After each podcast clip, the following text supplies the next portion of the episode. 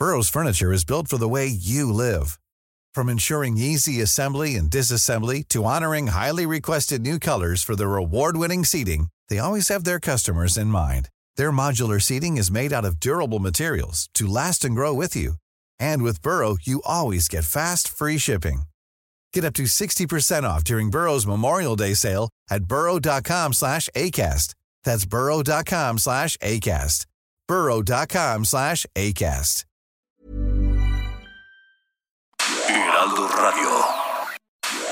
Inicia las noticias de la tarde con Jesús Martín Mendoza en Heraldo Radio.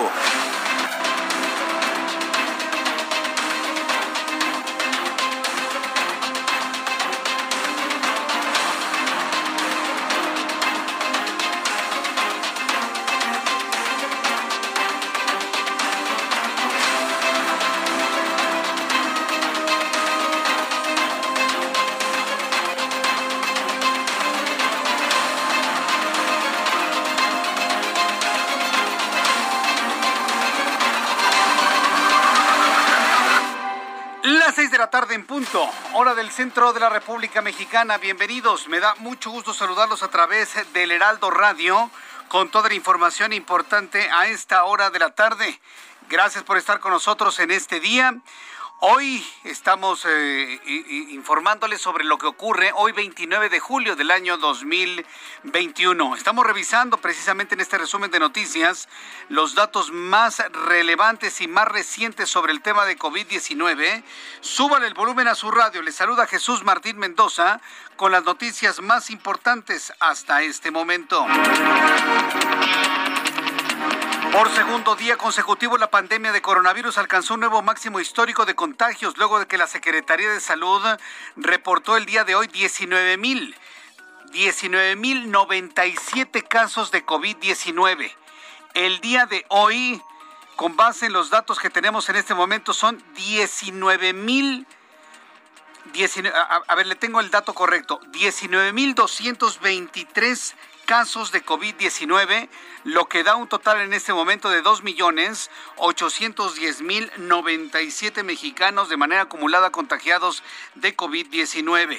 381 fallecidos en las últimas 24 horas para un total de 239.997 personas fallecidas o mexicanos fallecidos. El índice de letalidad en este momento se reporta en 8.54%. Es preocupante los números que se están dando a conocer de COVID-19. Sigue subiendo la cifra. Hoy se marca un nuevo máximo histórico. Así que bueno, pues en los próximos minutos le voy a tener todos los detalles de lo que se ha dado a conocer sobre el número de personas fallecidas y contagiadas por COVID-19 en México. En otra de las noticias importantes de este día, el consejero presidente del INE, Lorenzo Córdoba Vianelo, lamentó que haya quienes estén engañando a la ciudadanía sobre una pregunta que no existirá en la consulta popular del próximo domingo, como la idea de enjuiciar a expresidentes o comisiones de la verdad, por lo que dejó en claro que el INE no engañará y preguntará lo único que se puede preguntar. Lo hemos dicho en el Heraldo Radio, lo he dicho en mis espacios del Heraldo Televisión, Hoy lo retoma el consejero presidente del INE. Morena lo está engañando. Morena y todos sus lambiscones alrededor y todos aquellos que quieren quedar bien con Andrés Manuel López Obrador lo están engañando. La consulta del próximo domingo, quienes quieran participar, que por cierto, no, no participará el 93% de la población con base en nuestro sondeo, lo que le están preguntando es si usted está de acuerdo en iniciar un proceso de investigación que lleve a un proceso en contra de algún actor político del pasado por sus decisiones tomadas en sus, en sus responsabilidades en tiempo pasado. Bueno, pues eso no es un juicio a expresidentes. Eso que están haciendo estos tipos de poner fotografías de los expresidentes con sus rostros cubiertos como si fueran delincuentes, Primero, es, un, es una mentira. En segundo lugar, violenta el debido proceso. En tercer lugar, les violenta su derecho a la presunción de inocencia por principio de cuentas. Y en cuarto lugar, es una mentira. No se está preguntando si usted quiere juicio a expresidentes. Se le está preguntando si usted quiere que inicie una investigación en contra de algún actor político del pasado por sus decisiones tomadas. Si el resultado es sí, el primero que vamos a poner en la lista se llama Andrés Manuel López Obrador como jefe de gobierno de la Ciudad de México. ¿Cómo la ve? Ah, pero eso no se lo dicen en esas mesitas que están poniendo con mantas en algunos puntos de la Ciudad de México. Morena miente. Morena miente, y lo digo claramente, fuertemente, abiertamente en toda la República Mexicana. Morena miente. La pregunta no es juicio para expresidentes, es apenas iniciar un proceso de investigación contra actores políticos del pasado. Y en eso se entiende, expresidentes, obviamente, gobernadores, presidentes municipales y todos aquellos servidores públicos que hayan tomado decisiones que hayan afectado a personas en el pasado. Si a esas vamos y el resultado es sí, de los poquísimos que van a participar el próximo domingo, poquísimos. Si el resultado es sí, el primero en la lista se llama Andrés Manuel López Obrador, cuando fue jefe de gobierno de la Ciudad de México y tiene muchas cosas que aclarar sobre los segundos pisos, las expropiaciones de terrenos, su relación con Carlos Ahumada. Ah, ¿verdad? ¿Por qué cree que el presidente no va a participar en la encuesta del próximo domingo? Ya lo dijo, no va a participar, no va a votar. Pues claro, porque si el resultado es sí, él es un actor político del pasado que está sujeto precisamente a todas las investigaciones relativas a sus decisiones cuando fue jefe de gobierno del año 2000 al año 2005. ¿Ya ve por qué dice el presidente López Obrador que no va a participar? Ah, pero están ahí toda la bola de lambiscones. Lambiscones de Morena y de otros grupúsculos, ahí haciendo el caldo gordo. Ay, vamos a enjuiciar a los expresidentes. Eso es una mentira total y redonda. Hoy lo está explicando el consejero presidente del Instituto Nacional Electoral. Le tendré los detalles más adelante aquí en el Heraldo Radio.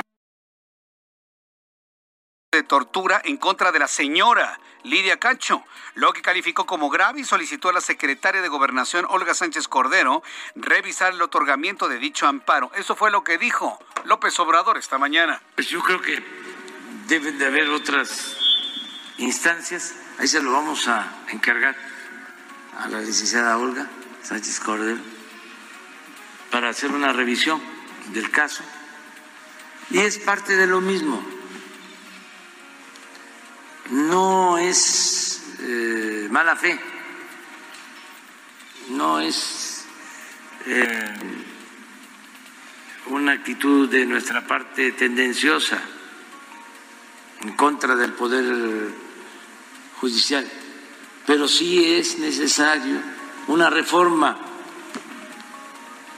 urge una reforma en el Poder Judicial, y la tienen que hacer desde el Poder Judicial, por todos estos casos.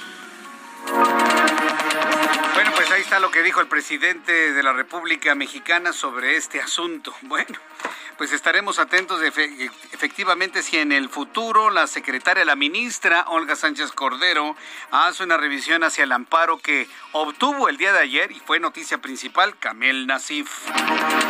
En otros asuntos, hoy Claudia Sheinbaum, jefa de gobierno de la Ciudad de México, dio a conocer que se está trabajando en la reconversión de camas de hospitales para pacientes con COVID-19 en la capital de la República, lo que se suma a la recontratación de personal médico y reveló que se ha presentado una reducción en la tasa de positividad, lo que calificó como una buena señal. Eso fue lo que dijo la jefa de gobierno, Claudia Sheinbaum. Están los médicos recontratados, todo el personal de salud, entonces está ampliando la capacidad hospitalaria. Hay una parte muy importante que hoy se vio, que es que ya tenemos eh, pues más de una semana eh, sin aumento en la positividad de las pruebas. De hecho, hay una ligera disminución. Y eso nos hace ver pues que eh, cuando empieza la, la estabilización o el inicio de la reducción en la positividad, pues se va a ver en los siguientes, en las siguientes semanas, pues esperamos ya una el inicio de la reducción. Esto fue lo que dijo la jefa de gobierno de la Ciudad de México en cuanto a la reconversión de camas para atender a personas enfermas de COVID-19. Y es que el asunto sigue subiendo. Otro de los asuntos que han sido muy comentados en las últimas horas, se lo presento en resumen.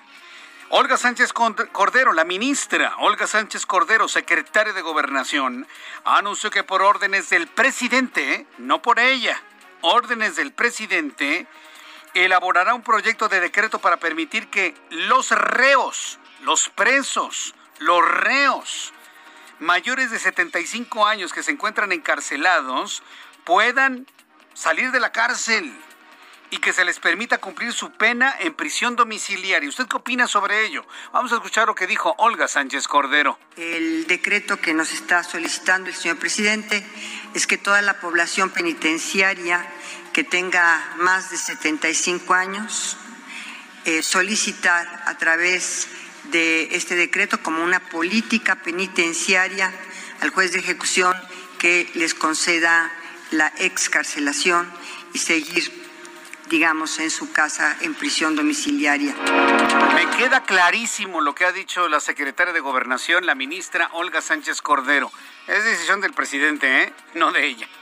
Es decisión del presidente. El presidente lo pide, pues la secretaria de Gobernación lo, lo lleva a cabo. Pero eso no significa que esté de acuerdo, ¿eh? Eso no significa que esté de acuerdo. Porque un delincuente no importa si tiene 75 años de edad, 80, 90, o si puede caminar o si no puede caminar, eso no importa. Muchos de los delitos intelectuales se realizan dentro de las cárceles en México. ¿Y ahora los quiere sacar? ¿Ahora los quiere liberar? Por las razones y pretextos que sean. A mí me queda clarísimo que es una orden del presidente en la cual no necesariamente la responsable de la política interna estaría de acuerdo. Entonces creo que queda muy claro el mensaje que ha dado la ministra secretaria de Gobernación, Olga Sánchez Cordero. Vamos a estar muy atentos finalmente si esto eh, ve la luz, pero están haciendo todo un plan para dejar libres, porque aunque sigan su condena domiciliaria, eso es estar libre, eso es estar fuera de la cárcel, liberar a todos estos reos que porque ya cumplieron 75 años, que porque ya están muy enfermos, que porque esto, que porque el otro, que por aquello. Me queda claro que las cárceles están saturadas y que quieren más espacio. Pero de verdad los vamos a liberar nada más por un tema de edad. Bueno, pues yo le invito para que me dé sus comentarios a través de nuestra cuenta de Twitter, arroba Jesús Martín MX, arroba Jesús Martín MX.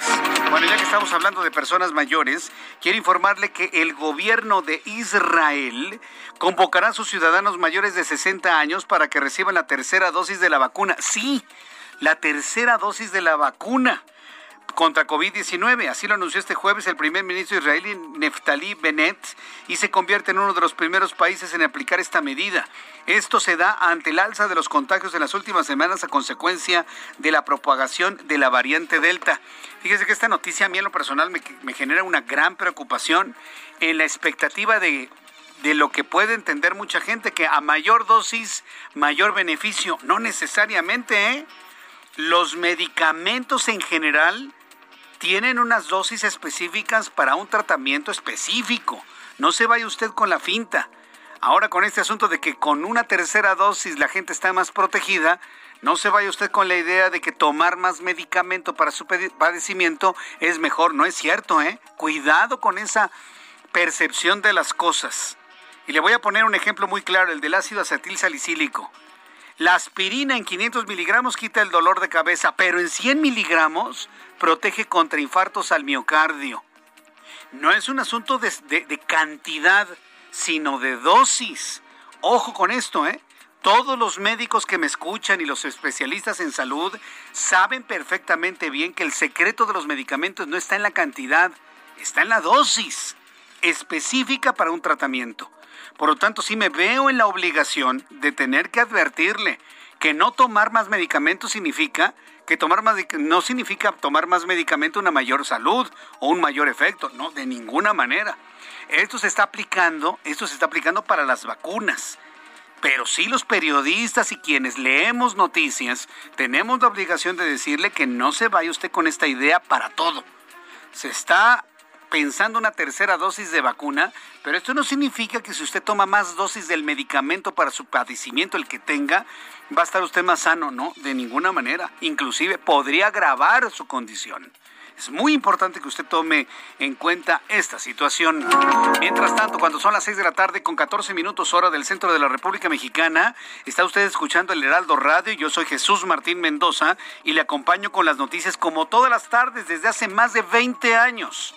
Quiero informar que las boxeadoras mexicanas Brianda Tamara Cruz y Esmeralda Falcón revelaron mediante fotografías en redes sociales que integrantes de la selección de fútbol, de softball, perdón, las integrantes del equipo mexicano femenil de softball tiraron a la basura los uniformes que utilizaron durante su participación en su contienda en Tokio, por lo que el Comité Olímpico Mexicano anunció una investigación y advirtió la expulsión de las involucradas en este caso. Es una verdadera vergüenza. Sobre todo porque estas mujeres, estas mujeres, y mire lo delicado que es hablar de las mujeres, porque si yo digo algo en contra de las mujeres, se me viene todo el planeta encima. Pero estas mujeres no tienen ningún derecho a tirar la bandera de México a la basura. ¿Por qué? Porque un uniforme es la bandera de un país hecha uniforme. Un uniforme es la bandera de un país hecha uniforme porque tiene la bandera y porque tiene el escudo. Y estas mujeres advenedizas, porque son unas advenedizas, que no lograron calificar en los Estados Unidos y que para poder participar en Tokio tomaron la bandera de México, tuvieron la osadía de tirar nuestra bandera y nuestro escudo hecho uniforme a la basura.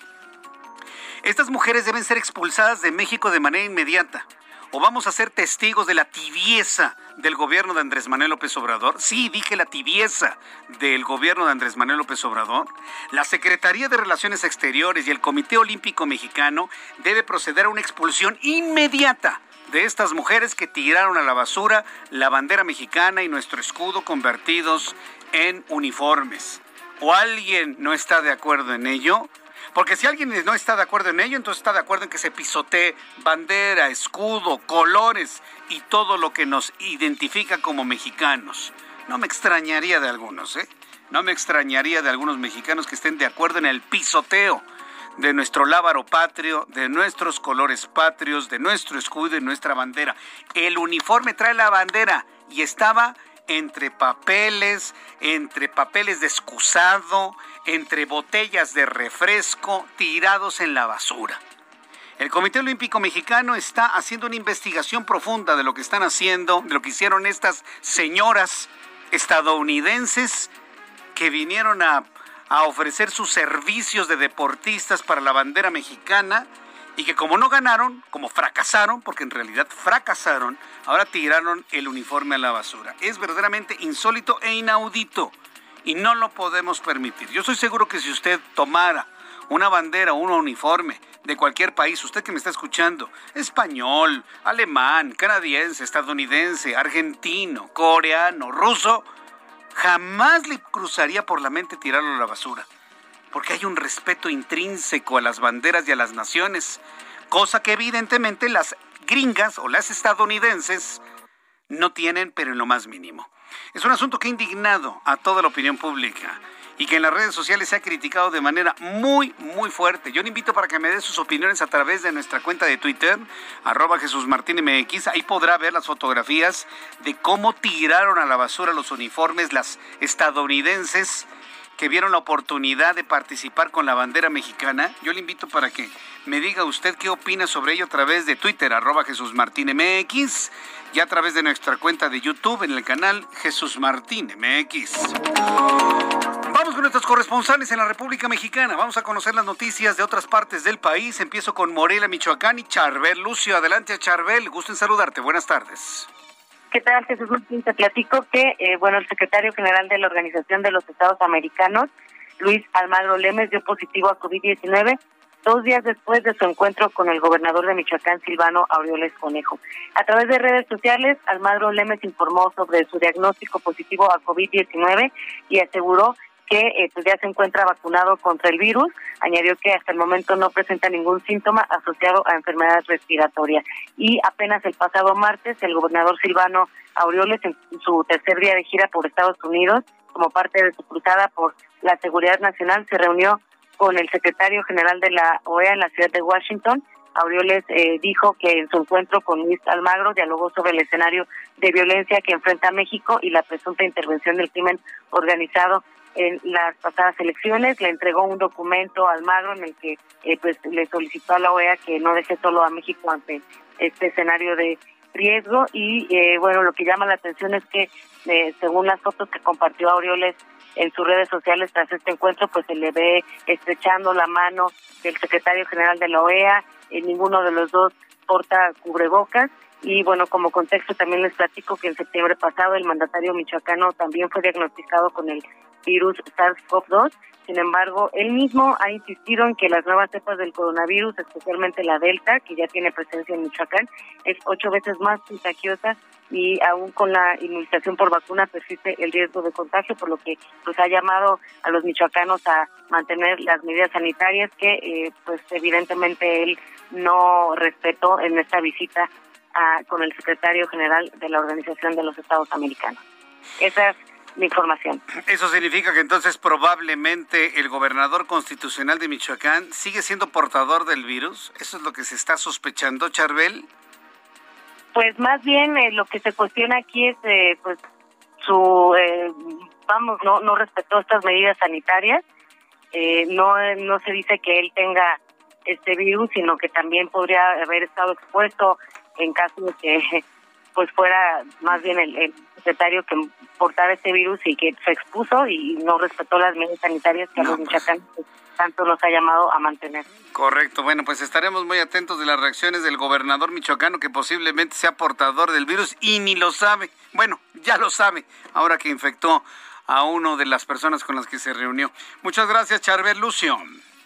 Seguimos pendientes. Hasta luego. Sí, se contagió de COVID-19 el secretario general de la Organización de Estados Americanos, Luis Almagro.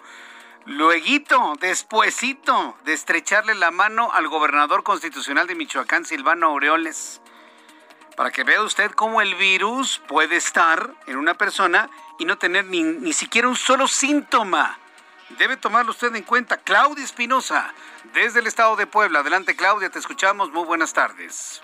Hola Jesús Martín, te saludo con gusto a ti y a los amigos del Heraldo Media Group. Pues la Fundación Yankees reiteró su esfuerzo al gobierno de Puebla para que se respete el Estado de Derecho y el campus de la Universidad de las Américas Puebla regresen a la anterior administración, así como la administración y cuentas bancarias. A través de un comunicado firmado por varios académicos de esta casa de estudios, recordaron el amparo que obtuvieron el pasado 16 de julio por el juzgado tercero de distrito en materia de amparo civil, en el cual pues se señala que la administración y cuentas bancarias deben ser devueltas al patrón de la familia Jenkins. Por su parte, pues la administración encabezada por el rector Armando Peter, pues todavía no ha dado a conocer su postura a este tema. Hay que decir que ellos mantienen el control de las instalaciones de la UTLA, pero lo que son las redes sociales y el control de redes internas lo tienen la fundación a cargo de la familia Jenkins. Es la información que te tengo desde pueblo. Muchas gracias por la información, Claudia Espinosa.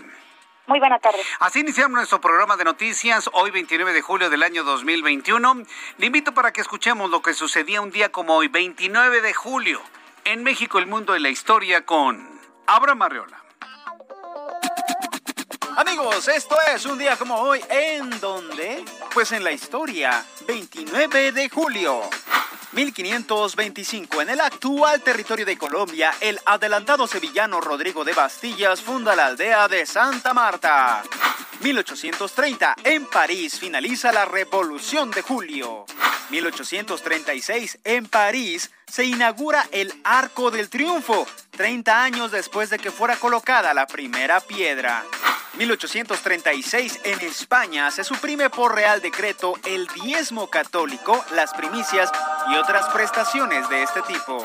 1858 Estados Unidos y Japón firman el Tratado Harris.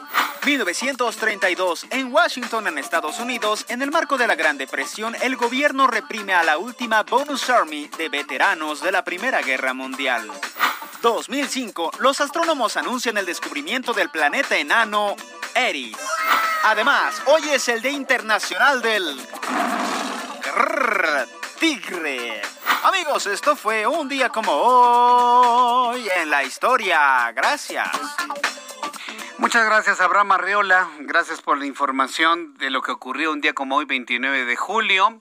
Para todos los que cumplen años, festejan su santo. Un saludo para mi primo Roberto Coello Mendoza, mi querido Roberto, primo, que te vaya muy bien, que tengas un feliz cumpleaños el día de hoy. Desde aquí con nuestro cariño, con nuestro afecto, siempre, por supuesto. Vamos a ir a los anuncios. De regreso le voy a tener todos los detalles de la información. Hoy se vuelve a romper el récord de contagios por COVID-19. 19.223. Sí, ayer fueron 19.028, hoy 19.223 para un total de 2.810.097 mexicanos contagiados con este virus. Después de los anuncios le tengo los detalles de esta información y le invito para que me escriba a través de dos plataformas, a través de Twitter, arroba Jesús Martín MX, y a través de mi cuenta de YouTube, en donde tenemos un chat en vivo donde me, eh, puede usted enviar todo tipo de comentarios a través de YouTube en el canal Jesús Martín MX. Regresamos. Escuchas a Jesús Martín Mendoza con las noticias de la tarde por Heraldo Radio, una estación de Heraldo Media Group. Heraldo Radio.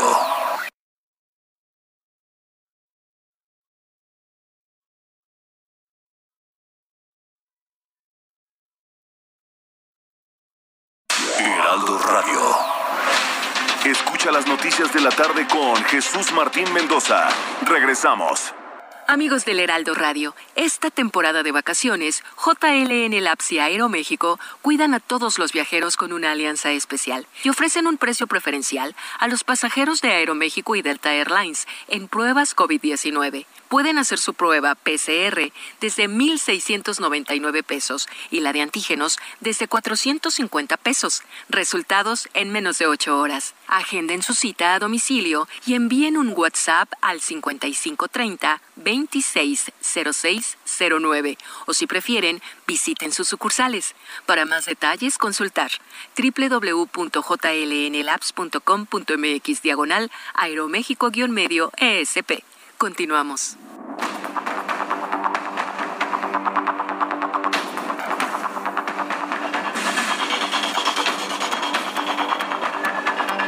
Son las 6 de la tarde con 31 minutos hora del centro de la República Mexicana. Vamos rápidamente con nuestros compañeros reporteros urbanos, periodistas especializados en información de ciudad. Israel Lorenzana, ¿en dónde te encuentras y desde dónde nos informas? Adelante Israel. Gracias Jesús Martín. Estamos eh, recorriendo parte de la Avenida de los Insurgentes desde Churubusco y con dirección hacia Viaducto. Hemos observado ya carga vehicular en los cruces marcados con semáforo. Hay que anticipar su paso por varios minutos o bien utilizar como alternativa sin duda alguna patriotismo con dirección hacia la zona de Benjamín Franklin o también hacia el circuito interior. Recorrimos también parte de la zona de viaducto y hemos observado una circulación aceptable que presenta como una buena alternativa para quien viene del periférico y con dirección hacia la zona de Tlalpan. Únicamente precaución en los carriles laterales, los vehículos que se incorporan precisamente en las diferentes zonas aquí en este punto. Jesús Martín, la información que te tengo. Muchas gracias por esta información, Israel Lorenzana. Hasta luego. Vamos con mi compañero Gerardo Galicia. ¿En dónde te encuentras, Gerardo? Adelante. En la colonia Santa María de la Ribera, Jesús Martín, excelente tarde, donde tenemos fuerte movilización de unidades de emergencia. El motivo, un hombre fue baleado al interior de una unidad habitacional que se ubica en el número 273 de la calle Enrique González Martínez. Para mayor referencia, esto ocurre casi en su cruce con la avenida Ricardo Flores Magón y muy cerca de la Avenida de los Insurgentes. Es una persona a la cual le disparan por lo menos en dos ocasiones. La buena noticia es que se actuó rápido por parte de la Policía Capitalina. Hay una persona detenida que en estos momentos va camino a la agencia correspondiente del Ministerio Público en la Alcaldía Cuauhtémoc. Para nuestros amigos que desean transitar en la zona, en la colonia Santa María de la Rivera, hay que ceder el paso a las unidades de emergencia. Acaban de arribar peritos de la Fiscalía General de Justicia de la Ciudad de México. En breve van a retirar el cuerpo sin vida de esta persona que yace al interior del número 273 de la calle Enrique González a Martínez. Y por lo pronto, Jesús Martín, el reporte. Muchas gracias por la información, Gerardo Galicia. Hasta luego. Javier Ruiz, ¿en dónde te ubicas a esta hora de la tarde? Buenas tardes. Buenas tardes, Jesús Martín. En el primer cuadro de la capital hemos recorrido parte de la avenida 20 de noviembre.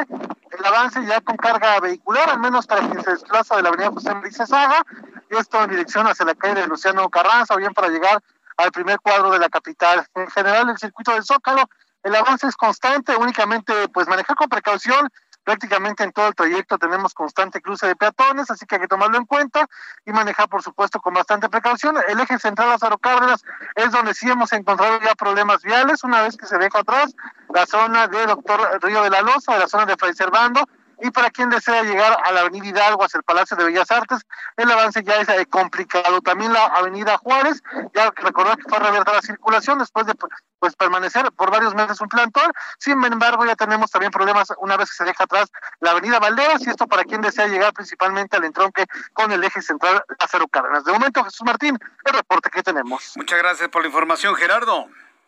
Estamos atentos, buenas tardes. Javier Ruiz, qué gusto saludarte, bienvenido, buenas tardes.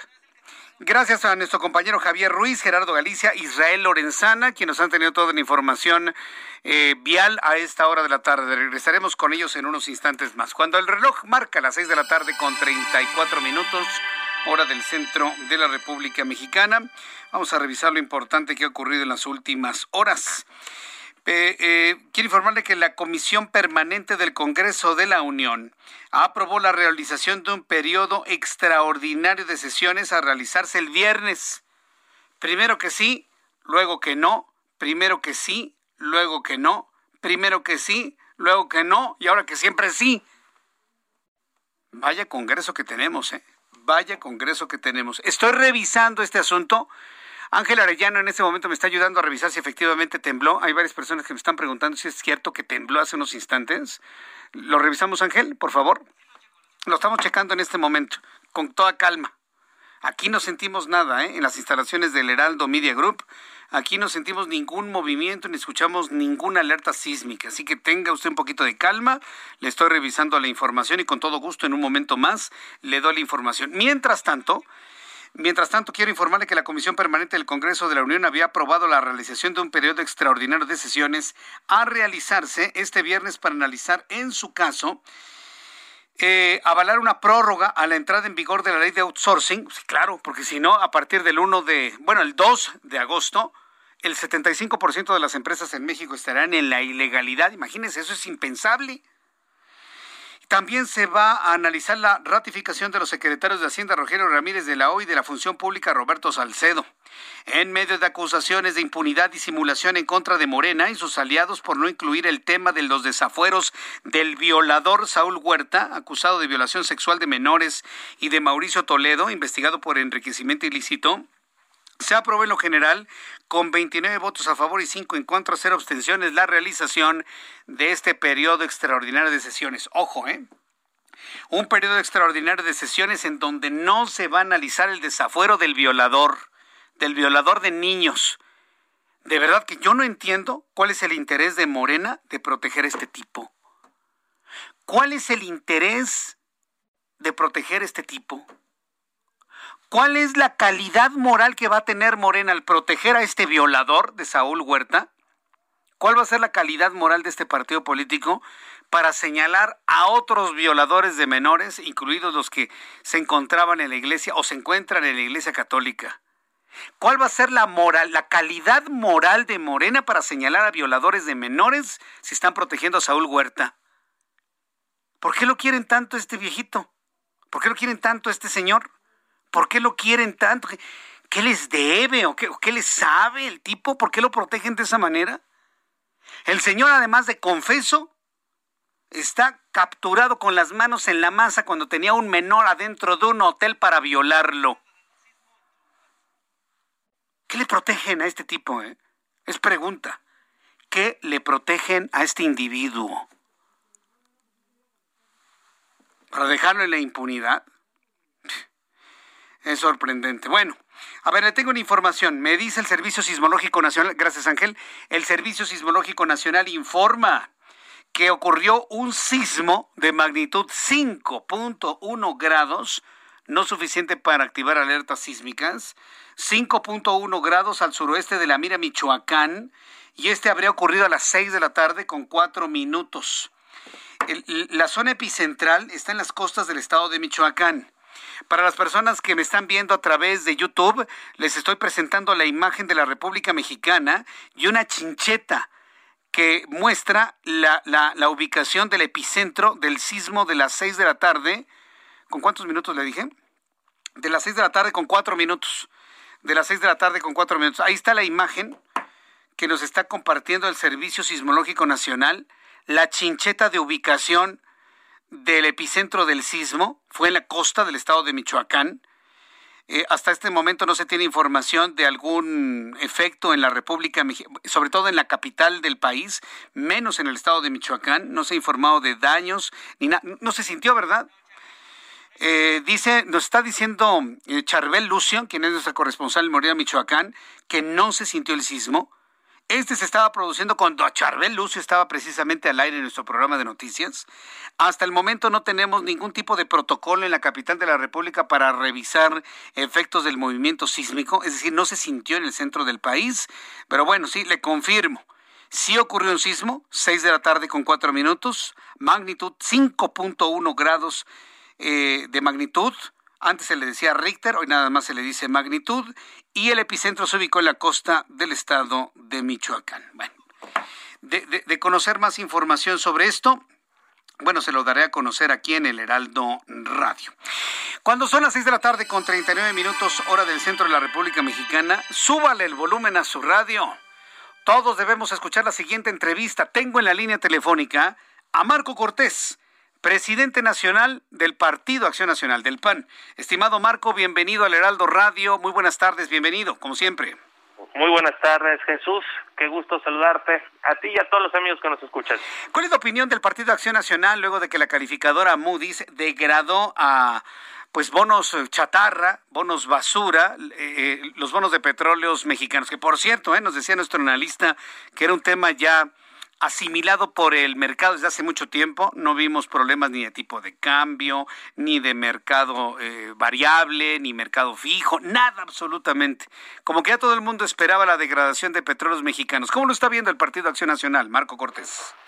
Es como una consecuencia más, Jesús Martín, de las malas decisiones que se han venido tomando en Pemex, que han venido degradando la de por sí ya degradada calificación de Pemex.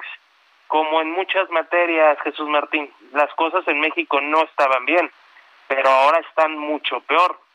La empresa petrolera mexicana se encontraba en una situación muy delicada, había ocurrido fraudes, pero hoy su situación es mucho más grave, mucho más delicada, y bueno, pues hasta salieron los contratos esos millonarios para Felipa López Obrador, precisamente en Pemex, y como tú bien sabes, el Instituto Mexicano de Competitividad señaló que esta inversión que se está generando en dos bocas tiene muy pocas probabilidades de éxito y que también esta adquisición que se está haciendo en los Estados Unidos por parte de México de una empresa petrolera también no es una buena inversión.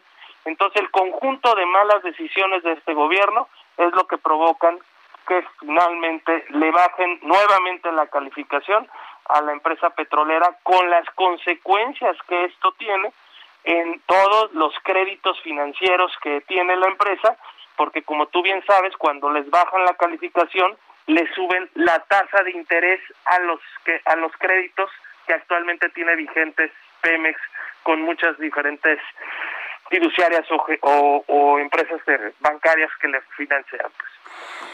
Vaya, pues la verdad es preocupante porque, Marco Cortés, ¿qué vamos a hacer con petróleos mexicanos? O sea, se, habla de que es la empresa mexicana, la empresa productiva, la empresa de todos los mexicanos, pero es una empresa en quiebra en donde nadie quiere invertir porque no deja ganancias. ¿Qué vamos a hacer con este, permíteme el término, lastre, Marco Cortés? Lamentablemente hoy tenemos una empresa mexicana que produce más combustóleo que genera gran contaminación y que ya en ninguna parte del mundo lo quieren, que gasolinas. Es una empresa que ha venido generando tristemente pues todavía mayores problemas y cargas financieras que lo que tenía y lo que se tiene que hacer es con eficiencia, con modernidad, con tecnología, pues sacarla adelante. Eso es lo que se tendría que hacer pero no este tipo de inversiones con visiones retrógradas como la que se está haciendo en dos bocas. El mal gasto, la mala inversión de Pemex, la mala administración de poner ahí a alguien que no tiene el conocimiento técnico científico que únicamente es una gente cercana al presidente, pues es consecuencia de la mala calificación. Ahí tendría que haber un experto, no un cercano, como ocurrió en este sexenio y como ocurrió en el sexenio pasado con Enrique Peña Nieto. Este es un buen concepto. En Petróleos Mexicanos tiene que haber un experto, no un cercano. Pero esto no va a cambiar. Es lo que hoy tenemos, mi estimado Jesús Martín. Hoy una gente cercana y no un experto técnico especialista en la materia. Qué, buen concepto. Debemos tener expertos, no cercanos. Ahora bien, esto no va a cambiar hasta 2024, claro. Si la ciudadanía de alguna manera, pues, este, como dicen los chavos, se ponen las pilas, y, de alguna manera pues buscan una alternancia, porque yo, no veo ningún cambio, ningún eh, golpe de timón ante esto que estamos viendo, Marco Cortés. No, lo veo de aquí hasta 2024. Lamentablemente, Jesús Martín, este es un gobierno que no se deja ayudar, que no escucha a la oposición, que no escucha a la sociedad civil y ahí tenemos todas las consecuencias de estas malas decisiones. Hoy vemos que ya se advierte de desabasto de gas LP y todo nuevamente por la misma razón. Recordarás que este gobierno al inicio tuvo desabasto de combustibles y dijeron que era por el combate del robo de combustible llamado huachicol. Pues eso claramente no fue, porque hoy el robo de combustible como en otras materias, está peor que como estaba cuando recibió este gobierno la administración y fue una mala planeación en todo el proceso de producción y de compra de combustibles que generó una crisis de desabasto. Bueno, es eso lo que hoy tiene a Pemex con una muy mala calificación y retrocediendo literalmente como los cangrejos. Muchos mexicanos tenemos fe que todos estos estas situaciones, estas malas decisiones, esta falta de reconocimiento en los errores, pues cambien ahora con la nueva configuración en el Congreso, eh, eh, estimado Marco Cortés. Y bueno, saber que Jorge Romero va a ser el coordinador de la fracción parlamentaria del PAN en el Congreso y que está en la mesa la propuesta de un Santiago Krill para presidir la mesa directiva, bueno, pues eso nos debería dar un poco de, confianza, ¿no? No nada más al PAN, sino a todos los que conformaron en su momento la alianza opositora. ¿Cómo debemos ver estas propuestas que ya están en la mesa, Marco Cortés? Pues mira, Jesús Martín, yo lo que te puedo asegurar es que México contará con Acción Nacional como un bloque opositor firme, como un partido político con propuestas claras, con valores, con principios, con una agenda que buscaremos impulsar pero con un mandato muy claro, proteger la Constitución, el contrapeso, los equilibrios de poder, las instituciones y los organismos autónomos. Nosotros buscaremos que México sí corrija el rumbo y hoy por hoy les he pedido a mis compañeros diputados federales, a Jorge Romero, Santiago Krill y a todos los demás compañeros les he pedido que abran diálogo con todas las fracciones parlamentarias para construir, para coincidir en aquello que es bueno para México, pero para oponernos con toda fuerza, valor y decisión en aquello que sea destructivo, retrógrada o que busque eliminar estos contrapesos o debilitar finalmente a los organismos autónomos o cambiar a capricho la nuestra constitución. Bien, pues eh, Marco Cortés, yo agradezco mucho todos estos comentarios a, propósito de lo que ha sucedido con Petróleos Mexicanos, ahora con la propuesta que se tiene tanto para fracción parlamentaria como para mesa directiva. Estaremos muy atentos de lo que suceda durante los siguientes días. Muchas gracias, Marco Cortés. Un abrazo. Al, contrario, Jesús Martín, un gusto saludarte. Muy buenas tardes. Abrazo fuerte. Muchas gracias, que te vaya muy bien. Es Marco Cortés, el líder nacional del Partido de Acción Nacional es el líder del Partido Acción Nacional en toda la República Mexicana. Y bueno, pues ahí está todo lo, que se ha advertido. ¿Sabe cuál es el problema? Lo menciona el PAN, lo menciona el PRI, el PRD, Movimiento Ciudadano. Es un, es un gobierno que no se deja ayudar. Es un gobierno incapaz de escuchar las voces de los demás. Es un gobierno que solamente gobierna a 30 millones. Y a los otros, ¿cuánto le gusta? 90 millones Sí, los otros 90 millones que no votaron por López Obrador. Votaron 30 millones, pero otros 90, incluidos los menores de edad que no votan. Otros 90 millones no votaron por él. Ok, quitemos los menores de edad, 60 millones. La lista nominal del 2018 fue de 90 millones. 30 votaron por este señor que está ahí en el Palacio Nacional tomando malas decisiones todos los días. Bueno, pues debo decirle, debe usted saber que 30 millones no votamos. Yo no voté por él. No votamos por él. Aunque se enoje, aunque se ponga triste, aunque no duerma en las noches por lo que decimos en los medios de comunicación, no me importa. Es una realidad. No se deja ayudar. La soberbia es de tal magnitud que no reconoce que se ha equivocado en todo. Su diagnóstico ha sido correcto. Y aquí yo mismo le he dado razón en sus diagnósticos. Su diagnóstico es correcto, pero sus acciones son totalmente equivocadas, no coordinadas por el cerebro, sino por el hígado, por el deseo de venganza, por el deseo de desquite, movidas por el profundo dolor que tiene en su alma y en su corazón de haber sido ninguneado cuando empezaba su carrera política.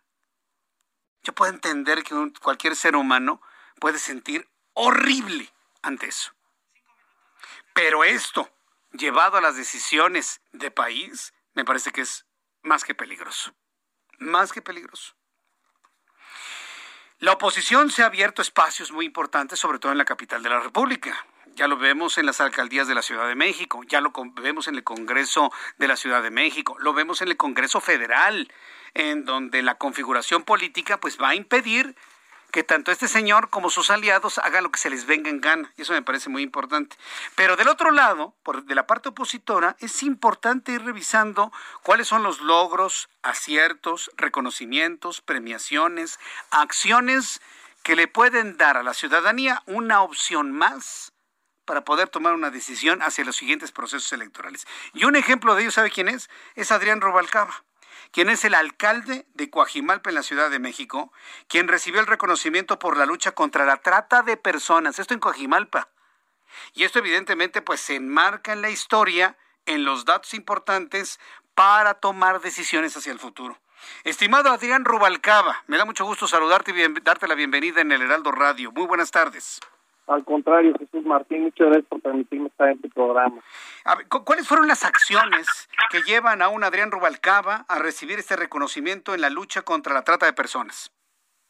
Mira, como tú sabes, este es mi tercer periodo como alcalde electo y anteriormente había estado como en un periodo de interino.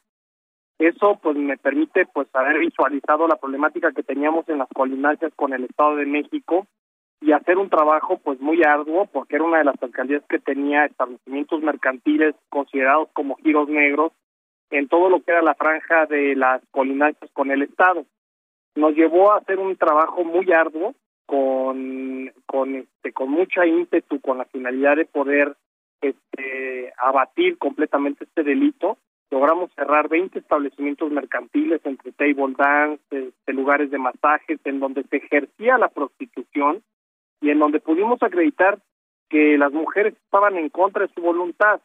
Eh, durante estos 12 años de trabajo en donde hicimos estas acciones, pues eh, caminamos de la mano con varias asociaciones civiles y partiendo de ahí, mira, fíjate que años después se da este reconocimiento que se entrega en Washington DC, en donde pues se reconoce la labor pues que se realiza en, en, en México con relación al combate a la trata de personas.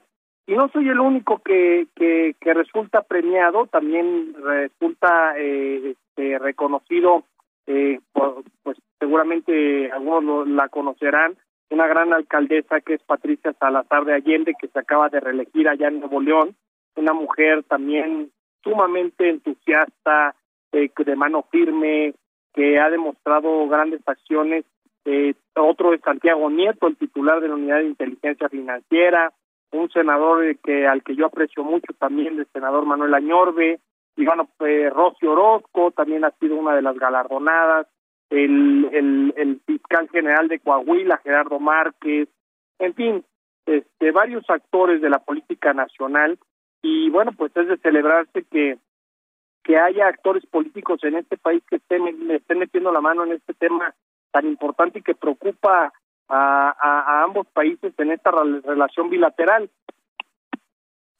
Sí. Ahora, la verdad es que ya un tercer periodo y sobre todo con estos alcances, con estos éxitos, estos reconocimientos, pues avisoran una, una, cómoda y una buena administración, ¿no? Adrián Rubalcaba, ¿cómo se ven las cosas hacia el futuro una vez que se tome este tercer periodo al frente de Coajimalpa? Mira, yo creo que siempre hay algo que hacer. el tema de seguridad es un tema que nunca termina. Eh, hay que eh, marcar más lazos eh, para estar más estrechos en, en la relación con el gobierno de la ciudad y poder dar mejores resultados. Tú sabes que la Ciudad de México es una de las entidades en donde es complejo el esquema de seguridad por las facultades que tenemos como alcaldías. Y, bueno, pues no habrá que echar el saco roto, seguir construyendo ahí una buena relación con el secretario Omar y la jefa de gobierno, pero por el otro lado también decirte que hay temas a tratar muy relevantes como el tema del agua, el tema de la movilidad, o sea, son alcaldías eh, que pues tienen problemáticas fuertes aquí en la ciudad, es una ciudad muy compleja. Bien. bueno, pues habrá que luchar fuerte para que el gobierno siga siendo el mejor evaluado. Adrián Rubalcaba, te agradezco muchísimo estos minutos para el Heraldo Radio. Seguimos en comunicación y platicamos en una oportunidad futura. Gracias, Adrián Rubalcaba. Abrazo cariño Patito, eh, a ti y a todo tu auditorio. Gracias. Escuchas a Jesús Martín Mendoza con las noticias de la tarde por Heraldo Radio, una estación de Heraldo Media Group. Heraldo Radio, la HCL se comparte, se ve y ahora también se escucha. Heraldo Radio. La HCL se comparte, se ve y ahora también se escucha. Escucha las noticias de la tarde con Jesús Martín Mendoza. Regresamos.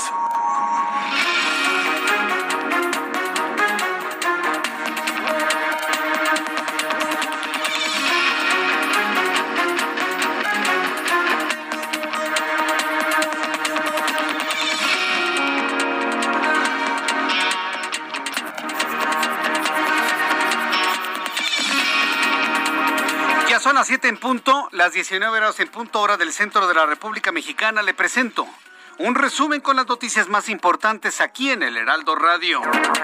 En entrevista para el Heraldo Radio, el presidente nacional del PAN, Marco Cortés, externó la postura de su partido político sobre la degradación de la calificación de Pemex por parte de la calificadora Moody's. Lo que dijo es consecuencia de las malas decisiones del gobierno federal, lo que repercutirá en los créditos que actualmente tiene la petrolera y en su carga financiera sumado a que un inexperto encabeza la empresa. Eso fue lo que dijo Marco Cortés en los micrófonos del Heraldo Radio. Es como una consecuencia más, Jesús Martín, de las malas decisiones que se han venido tomando en Pemex, que han venido degradando la de por sí ya degradada calificación de Pemex.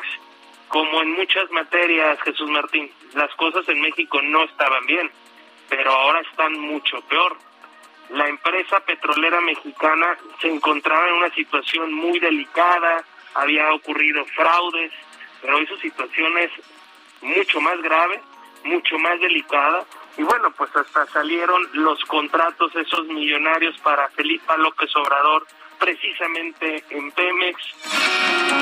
Sobre el nombramiento de Jorge Romero como próximo coordinador de los diputados del PAN, Marco Cortés reiteró que México cuenta con el PAN para trabajar como una verdadera oposición que permite impedir las propuestas destructivas y retrógradas de la bancada oficialista de Morena, por lo que se trabajará en, una en un incesante diálogo con las diferentes fuerzas políticas. Esto nos dijo en entrevista hace unos minutos. Hoy por hoy les he pedido a mis compañeros diputados federales, a Jorge Romero, Santiago Krill y a todos los demás compañeros les he pedido que abran diálogo con todas las fracciones parlamentarias para construir, para coincidir en aquello que es bueno para México, pero para oponernos con toda fuerza, valor y decisión en aquello que sea destructivo, retrógrada o que busque eliminar estos contrapesos o debilitar finalmente a los organismos autónomos o cambiar a capricho nuestra constitución. El alcalde electo de Coajimalpa, Adrián Rubalcaba, también estuvo en entrevista con el Heraldo Radio hace unos minutos con nosotros, donde destacó que el trabajo realizado durante su administración contra la trata de personas, como el cierre de giros negros y el trabajo con diversas organizaciones, lo que le valió ser reconocido en Washington por esa eh, con esa labor contra el flagelo. Así lo dijo en entrevista con el Heraldo Radio hace unos minutos. Era una de las alcaldías que tenía establecimientos mercantiles considerados como giros negros en todo lo que era la franja de las colinanzas con el Estado. Nos llevó a hacer un trabajo muy arduo con, con, este, con mucha ímpetu, con la finalidad de poder este, abatir completamente este delito.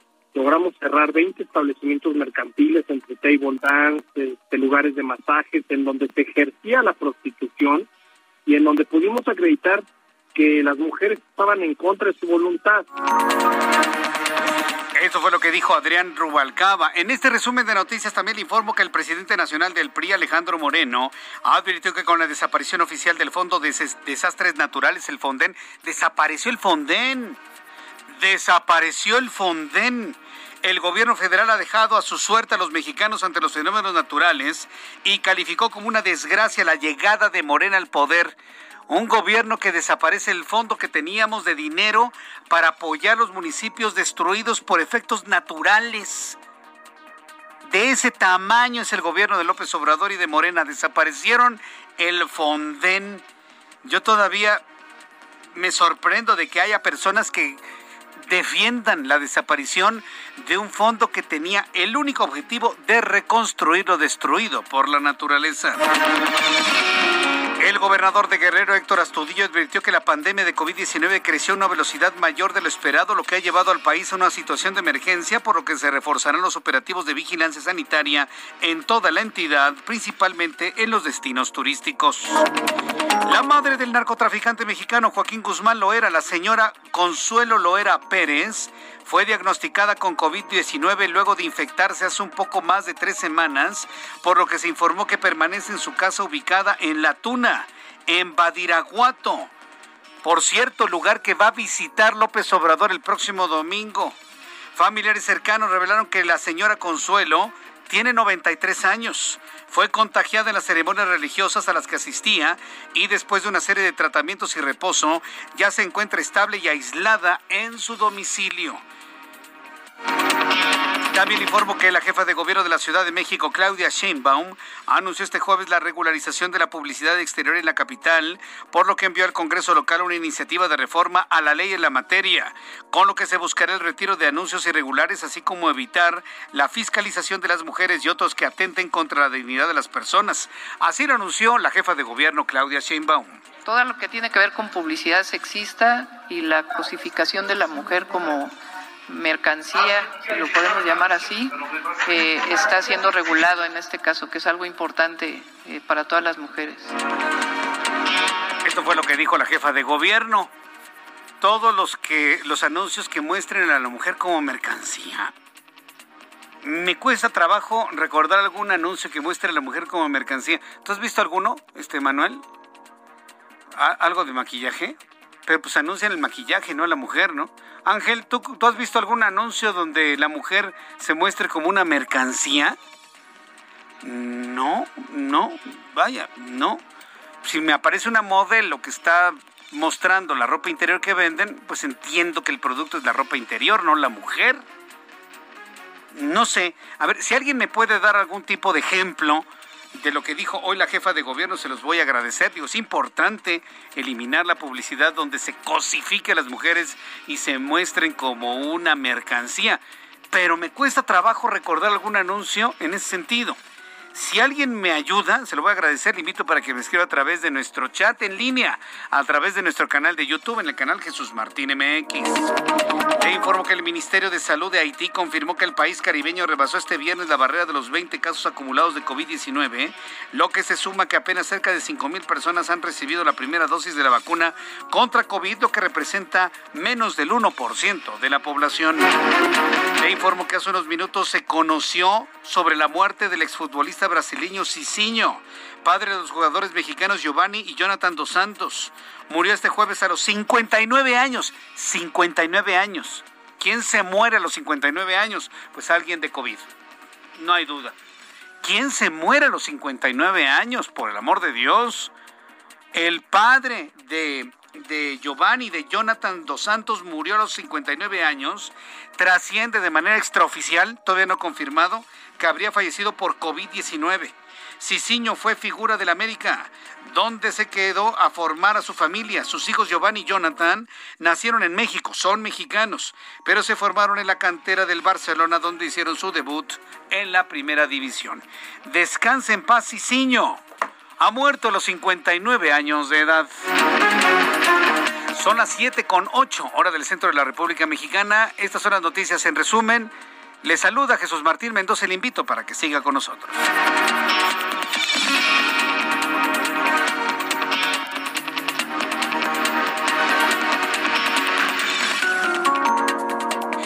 Ya son las 7 con 9, las 19 horas con 9 minutos. Esta es la hora del centro del país.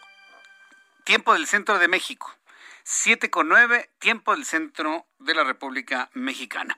Bien, vamos a revisar la información con nuestros compañeros reporteros urbanos, periodistas especializados en información de ciudad.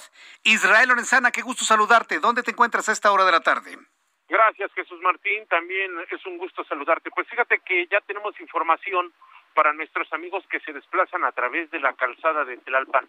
Ya hablábamos precisamente de la zona del centro histórico y en términos generales esta vialidad se presenta aceptable, esto con dirección hacia la zona de 20 de noviembre y para nuestros amigos que se incorporan al circuito Plaza de la Constitución. Hay que, por supuesto, anticipar su paso a la altura del circuito Plaza, exactamente sobre 20 de noviembre. Tenemos un constante cruce de peatones, así que hay que manejar con mucho cuidado, esto con dirección hacia la zona de Palacio Nacional o más allá hacia la zona de Tacuba o República de Brasil. También hemos echado un vistazo a través de la zona de Izazaga, procedentes de San Pablo, de Avenida Circunvalación y con dirección hacia la zona del eje central Lázaro Cárdenas, también en términos generales circulación aceptable. A partir del Salto del Agua y con dirección hacia la zona de Valderas es donde tenemos ya asentamientos. Nada para abandonar esta importante vía para nuestros amigos que van con dirección hacia la glorieta de los insurgentes o más allá hacia la zona de Pedro Antonio de los Santos.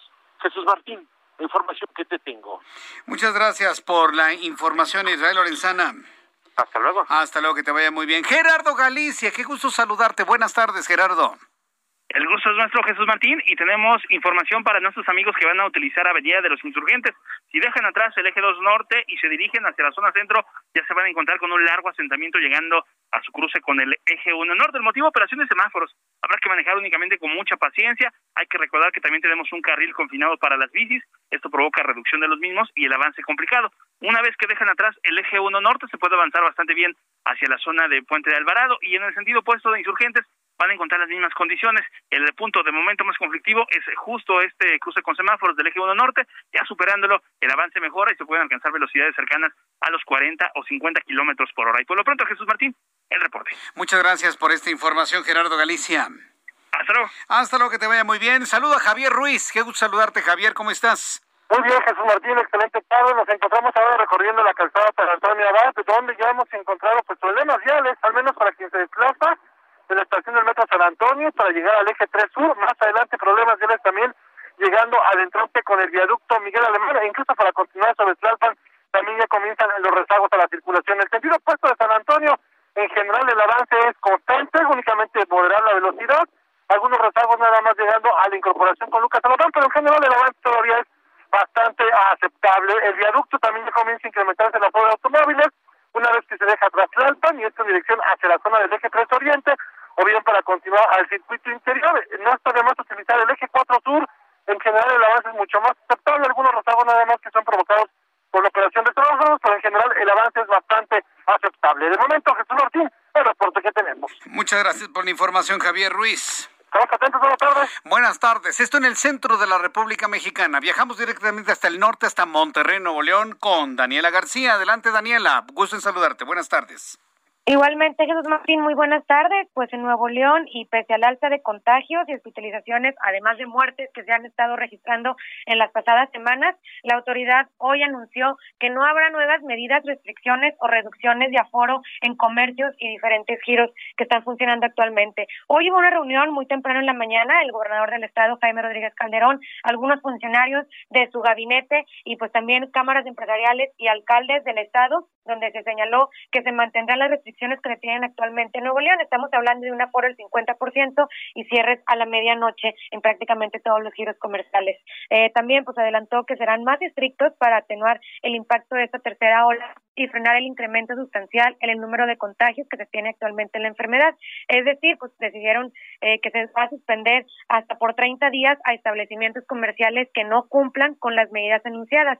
Y en ese sentido, pues habló de que serán todos los giros y no respetará ninguno. Están hablando de empresas, negocios, parques, estadios y lugares de esparcimiento. Esto pues para generar obviamente confianza y reforzar las medidas se tienen actualmente. Hoy se registraron pues otra vez un récord de casos de COVID-19, 1.215. Se había eh, roto apenas ayer el récord de contagios diarios y hoy nuevamente se volvió a romper en las últimas 24 horas. Además, se sumaron 27 defunciones más para dar un total de 11.365 vidas perdidas por la pandemia en Nuevo León. Hoy, lamentablemente, se suma también el fallecimiento de un menor de 11 meses de edad que murió por complicaciones de COVID-19 y algunas afectaciones que tenía ya previamente. Y bueno, pues finalmente el gobernador del estado, Rodríguez Calderón reveló que buscarán retomar el plan de comprar y adquirir vacunas contra COVID-19 por su propia cuenta, esto de la mano con los empresarios locales del estado y van a iniciar gestiones ante las autoridades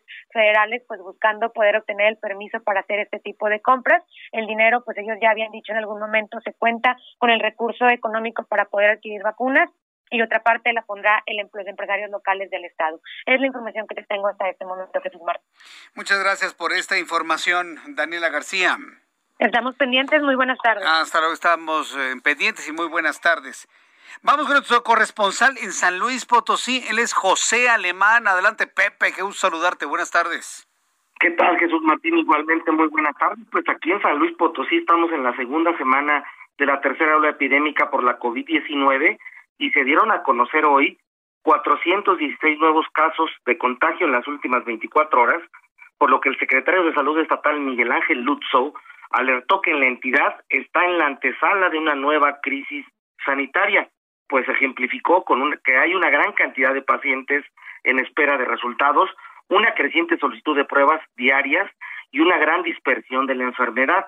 Jesús Martín, el funcionario, admitió que la vacunación no ha dado los resultados con la variante original y ahora con las de preocupación, principalmente la Delta, ya que se advierte un crecimiento exponencial de la pandemia y ejemplificó con el incremento en las hospitalizaciones, ya que de antier, perdón, de ayer a hoy pasó de 143 a 151 hospitalizados, 16 de ellos intubados.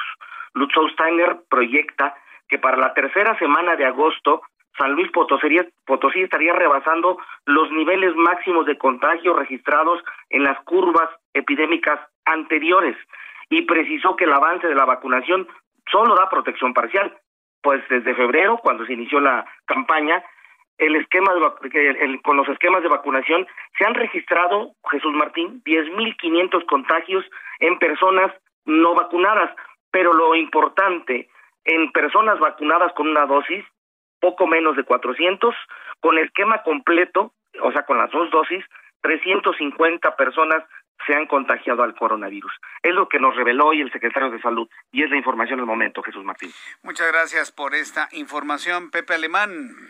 Muy buenas tardes. Hasta luego, muy buenas tardes. El reloj marca las 7 de la tarde con 17 minutos hora del centro de la República Mexicana. Antes de las finanzas, quiero hacer una cordial invitación a todos nuestros amigos que nos escuchan a través de la radio en todo el país, en la poderosa cadena, en la enorme red de emisoras del Heraldo Radio en la República Mexicana, sí, porque esta es la nueva red de radio en el país la que tiene el Heraldo Radio. Es una gigantesca red de emisoras en todo el país. Estamos cubriendo toda la República Mexicana y créanme que yo en lo personal me siento muy, muy, muy orgulloso de pertenecer a este gran proyecto de radio hablada, de radio informativa, de radio de contenido.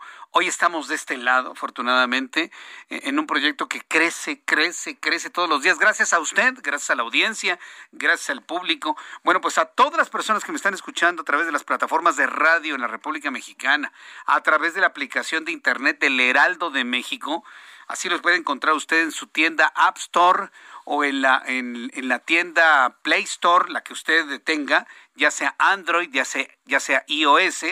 Usted baje la aplicación, busca el Heraldo de México, va a ver el logotipo con una H, baja usted la aplicación y ahí podrá encontrar obviamente web, nuestro periódico impreso, todos los programas de radio, todos los programas de televisión, las últimas noticias, una aplicación sencilla, amigable, ergonómica, gratuita sencilla, no le mete problemas ni alienta su teléfono celular, baje la aplicación del Heraldo de México y ahí nos podrá también escuchar. O quien nos escuchen en la página de internet www.elheraldodemexico.com.mx, www.elheraldodemexico.com o a través de nuestra plataforma de Twitter, arroba Jesús Martín MX, o en nuestra plataforma de YouTube, arroba Jesús Martín MX. Como verá, estamos prácticamente en todos lados a todo el público que nos sigue en estas plataformas, quiero invitarle a participar en nuestra, en nuestra encuesta, en nuestro sondeo del día de hoy a través de Twitter. Nos encantan estos ejercicios, no los hago siempre, porque no se trata, no se trata de desgastar el recurso, se trata de presentarlo, de hacer una pregunta cuando valga la pena, hacer eh, una pregunta cuando verdaderamente valga la pena y sobre todo en un momento coyuntural desde el punto de vista informativo. Y en este momento estamos en un punto coyuntural. ¿Cuál? Pues el, eh, la, disque encuesta del próximo domingo. Entonces, con base en ello, el próximo domingo va a haber una encuesta organizada por el INE en donde nos van a preguntar si queremos o no queremos que se aplique la ley, para resumirlo en sencillas palabras. La pregunta dice, en más o en menos palabras, si estamos de acuerdo o no estamos de acuerdo, que se inicien todos los procesos de investigación para poder advertir alguna responsabilidad de algún político o algún actor político del pasado con base en sus decisiones y que hayan afectado a terceros. Esto no es un juicio contra presidentes. Es iniciar investigaciones para ver si hay lugar de un posible juicio en contra de algún actor político del pasado. ¿Sabe para mí quién es el primer actor político del pasado que tiene que ser investigado? No es Salinas ni Felipe Calderón, es el propio presidente de la República, López Obrador. Él es un actor político del pasado, cuando fue jefe de gobierno de la Ciudad de México. Y vaya que si hay cosas que tendríamos que investigar cuando fue jefe de gobierno del 2000 al 2005. No 2006, porque el último año se la dedicó haciendo campaña, ¿no? Para ser presidente del país, en donde perdió, por supuesto, perdió, nadie le robó nada, perdió, perdió y no han podido demostrar que ganaron.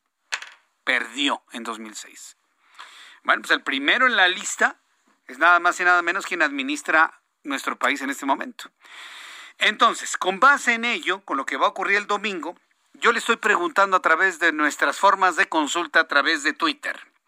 Vas a participar en la encuesta del domingo donde preguntan sobre el inicio de averiguaciones en contra de actores políticos del pasado.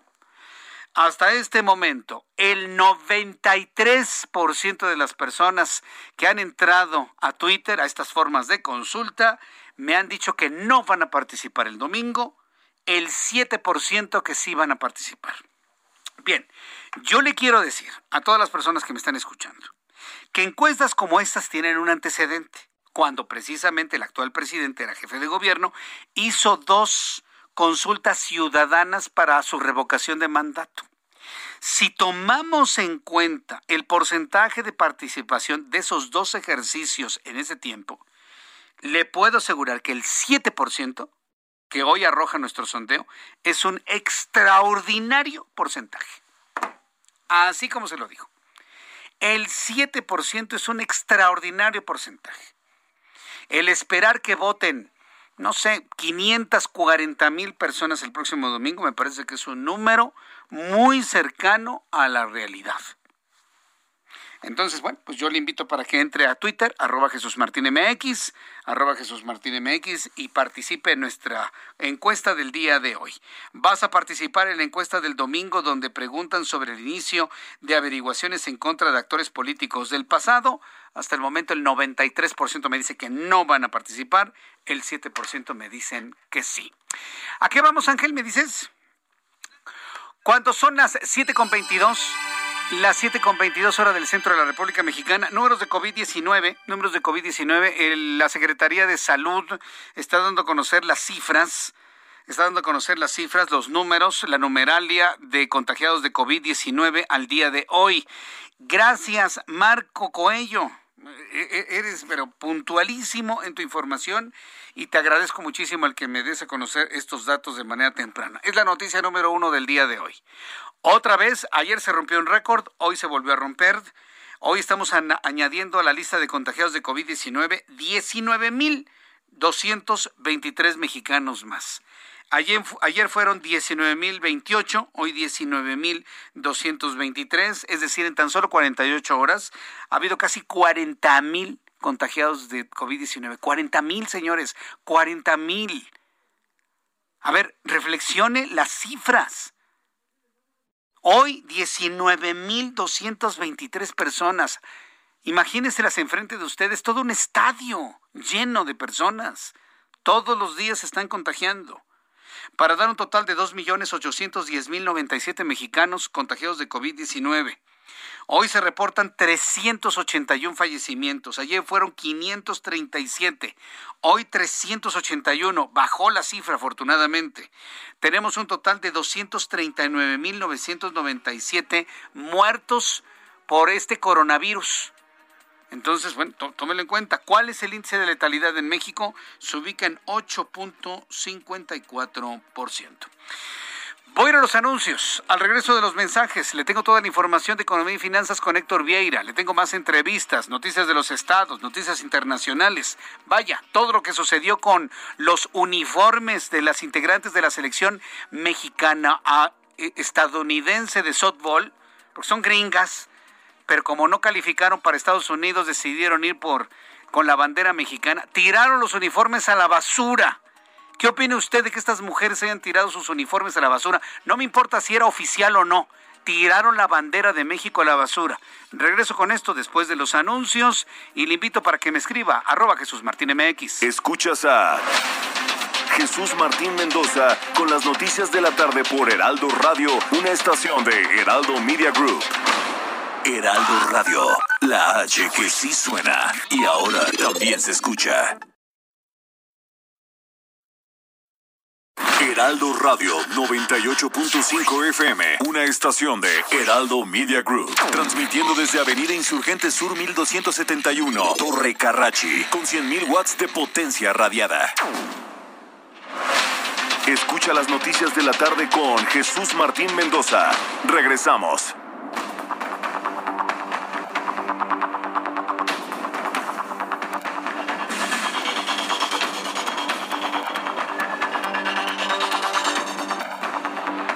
Son las siete y media, las siete y media hora del centro de la República Mexicana. Continuamos con la información en el Heraldo Radio. Me escribe Karen, me está escribiendo Karen Jocelyn Martínez González. Muchas gracias, Karen Jocelyn Martínez González. Me dice lo siguiente, escuche usted en todo el país lo que me está diciendo Karen. Me dice, Jesús Martín, por favor felicita a mi hijo, es médico y mañana es su cumpleaños 43 y se la sigue jugando con pacientes contagiados por favor felicítalo. Bueno, yo felicito con todo mi corazón y con todo el cariño, toda la admiración como personal médico que es para el hijo de Karen Jocelyn Martínez González. Pero Karen, no puedo decir su nombre porque no me dices cómo se llama tu hijo. y, todos nuestros amigos del chat estamos preguntándote cómo se llama tu hijo.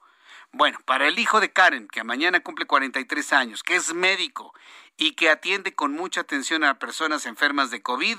Desde aquí le estamos enviando un enorme abrazo, una gran felicitación, nuestro reconocimiento por, por todo el trabajo que está realizando en favor de las personas contagiadas de COVID-19. Vamos a toda la información de economía y finanzas con Héctor Vieira.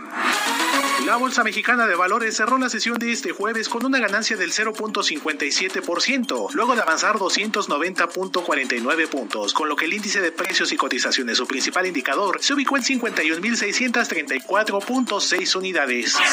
En Estados Unidos, Wall Street cerró con balance positivo, ya que el Dow Jones avanzó 153.60 puntos, con lo que se ubicó en 35.084.53 unidades. El Standard Poor's sumó 18.51 puntos para situarse en 4.419.15 unidades, mientras que el Nasdaq ganó 15.68 puntos, que lo colocó en 14.778.26 unidades.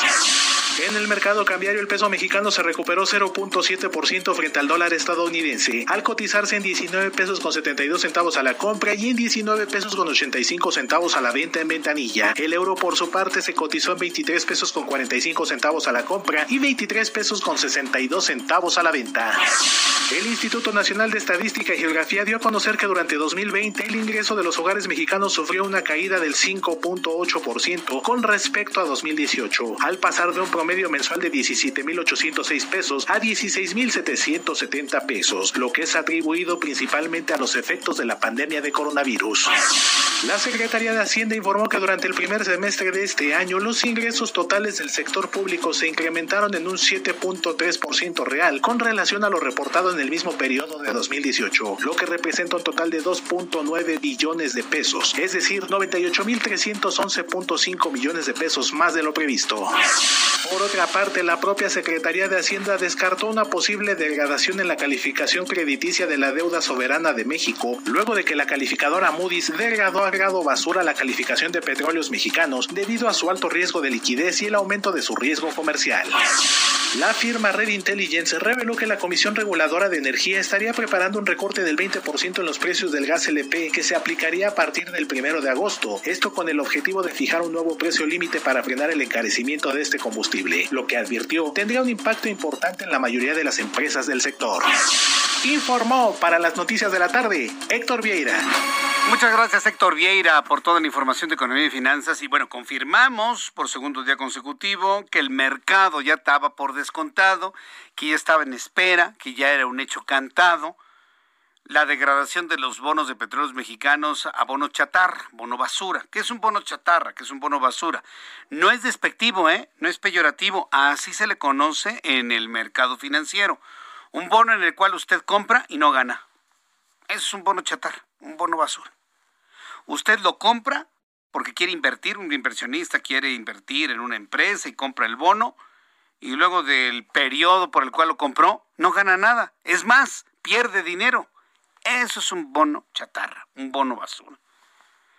Entonces una calificadora lo que hace es advertir al inversionista, mira, estos bonos, e, esta, esta empresa, en lugar de que tú ganes, tu dinero va a permanecer igual o puedes perder. Y entonces le tiene que poner una calificación, es una calificación las más bajas, conocidas como bono chatarra, bono basura. O sea, no, no hay un asunto ni personal, ni, ni hipocresía, ni falta de amor y cariño, o falta de reconocimiento del gran esfuerzo que ha realizado el director de Pemex. No, no, no. La visión es completamente objetiva. Si no han tomado buenas decisiones, punto. el bono no sirve para invertir y ganar dinero. Así, así de frío, así de claro, así son los mercados. Vamos con el ingeniero Carlos Álvarez Flores, presidente de México Comunicación y Ambiente, como todos los jueves, con sus minutos de cambio climático. Ingeniero, qué gusto saludarlo, bienvenido. Buenas tardes, Jesús Martín, a ti y a todo tu auditorio. Mira, te acabo de enviar una tabla que publicó el INEGI hace unos meses. Es la composición de los costos totales por agotamiento y degradación ambiental 2019. Ahí la tienes en tu WhatsApp. Me voy a referir a la contaminación atmosférica. Ya subió, fíjate nada más, ahora son 693.760 millones de pesos en un año. ¿Me explico? México, China y la India son los tres países más contaminados en aire ambiente en el planeta. Y eso no es un buen distintivo, no es un buen diploma, pues. ¿Por qué? porque hay miles y miles de mexicanos que mueren prematuramente, menores de 5 años y adultos mayores. ¿Por qué? por las emisiones que generamos en todas las actividades. Hoy me quiero referir rápidamente a la verificación vehicular. Tenemos la norma 042 Semarnat 2003 que fija los límites máximos permisibles de esas emisiones. Cuando tú quemas un combustible fósil o cualquier cosa, las emisiones genera cuando tú quemas CO2 o el fósil, ¿verdad? O Uy, lo, lo, lo perdí al ingeniero. Ya saben, ¿no? Las líneas telefónicas no tienen palabra. En unos instantes recupero recupero la comunicación. Eso es real. Digo, a ver, todas las empresas en su actividad, ya sean, sobre todo las industriales, generan dióxido de carbono, generan metanos, generan todo tipo de gases contaminantes a la atmósfera. Entonces, bueno, por principios de cuenta, eso es importante. Ahora, para poder llegar a esas metas, para poder llegar a esas metas, evidentemente existen este tipo de estrategias. En unos instantes voy a seguir platicando con el ingeniero Carlos Álvarez Flores, también platicaré con Mariano Riva Palacio en unos minutos más y Roberto San Germán, no se lo vaya a perder. Vamos a hablar de el equipo femenino softball, que no son mexicanas, son estadounidenses que tiraron los uniformes mexicanos a la basura. Ingeniero, me decía entonces que las empresas producen dióxido de carbono. Eso, eso lo entendemos de entrada, ¿no? A ver, ¿Ya me escuchas? Ya, ya le escucho. Adelante, ingeniero. A ver, perdón, una disculpa rápidamente. Entonces, dióxido de carbono, por supuesto, no. El problema es el monóxido de carbono, CO, porque recuerda que la combustión no es completa y mucho menos allá arriba donde estás tú, a 2.246 metros sobre el nivel del mar, rodeado de montañas en una olla, digo yo, ¿verdad? En una olla llena de contaminantes. Entonces, el monóxido de carbono más los óxidos de nitrógeno que se generan en cualquier combustión, por supuesto, en la quema de esta gasolina. Vamos, vamos a hablar de los autos, ¿verdad? De los autos a gasolina. Entonces, entre el monóxido de carbono, que es veneno puro, nada más para que tengan una idea, 1200 miligramos por metro cúbico de monóxido de carbono durante 30 minutos, Jesús Martín, son suficientes para acabar con la vida de un ser humano. 1200 mil, eh, miligramos. Nada. O sea, nada. ¿Me explico? Entonces, la verificación vehicular nos ayuda a saber qué tan bien carburado y qué tan eficiente es una combustión en un auto. Para eso nos sirve. Y también para identificar cuál auto tiene mejor sistema que otro. Obviamente, el parque vehicular de la megalópolis, pues ojalá que tuviera cinco años de edad, ¿verdad? Pero no, la edad del parque vehicular en el Valle de México, así sin temor a equivocarme, puede ser de 18 o 20 años sin temor a Me explico. Entonces, todos esos autos viejos generan, además de lo que ya dije, generan partículas. Carbono negro o partículas PM2.5. Ya hemos dicho aquí hasta el cansancio que las PM2.5 nos matan. Y regresando a los óxidos de nitrógeno, también nos matan.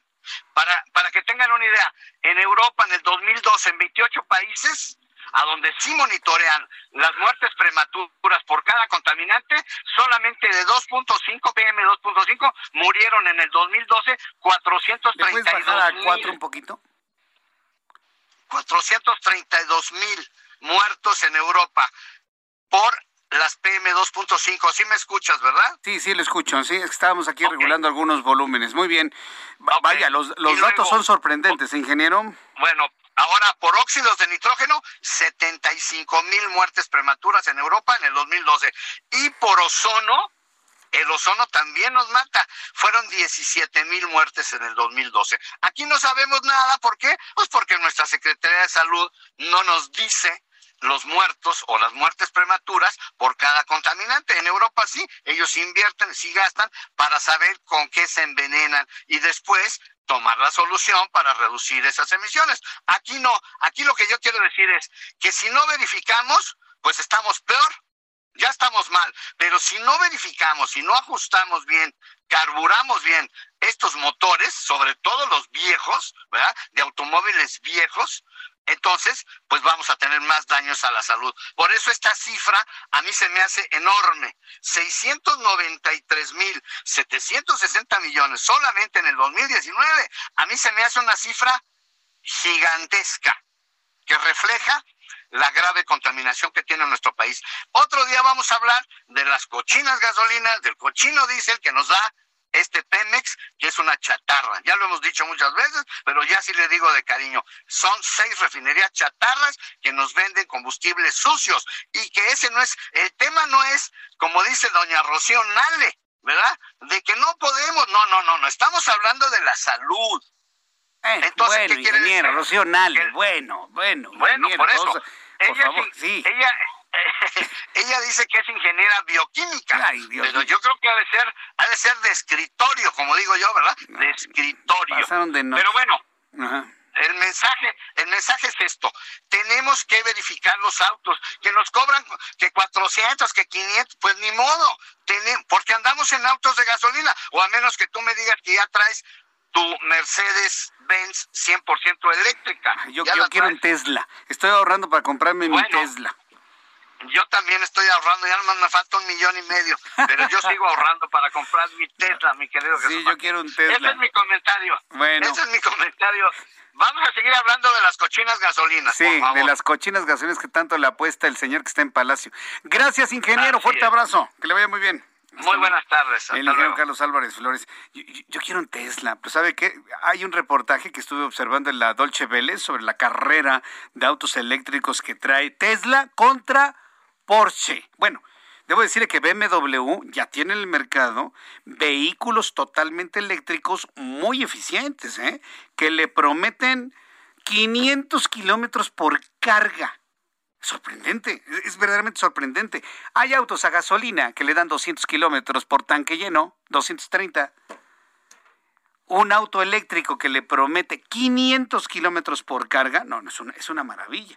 Y el nuevo Porsche que está a punto de salir, o Porsche, como quiera decirle, están prometiendo cargas o, autonomías hasta de 800 kilómetros por carga. Claro, todo depende de la forma de manejo. Todo depende de la forma de manejo.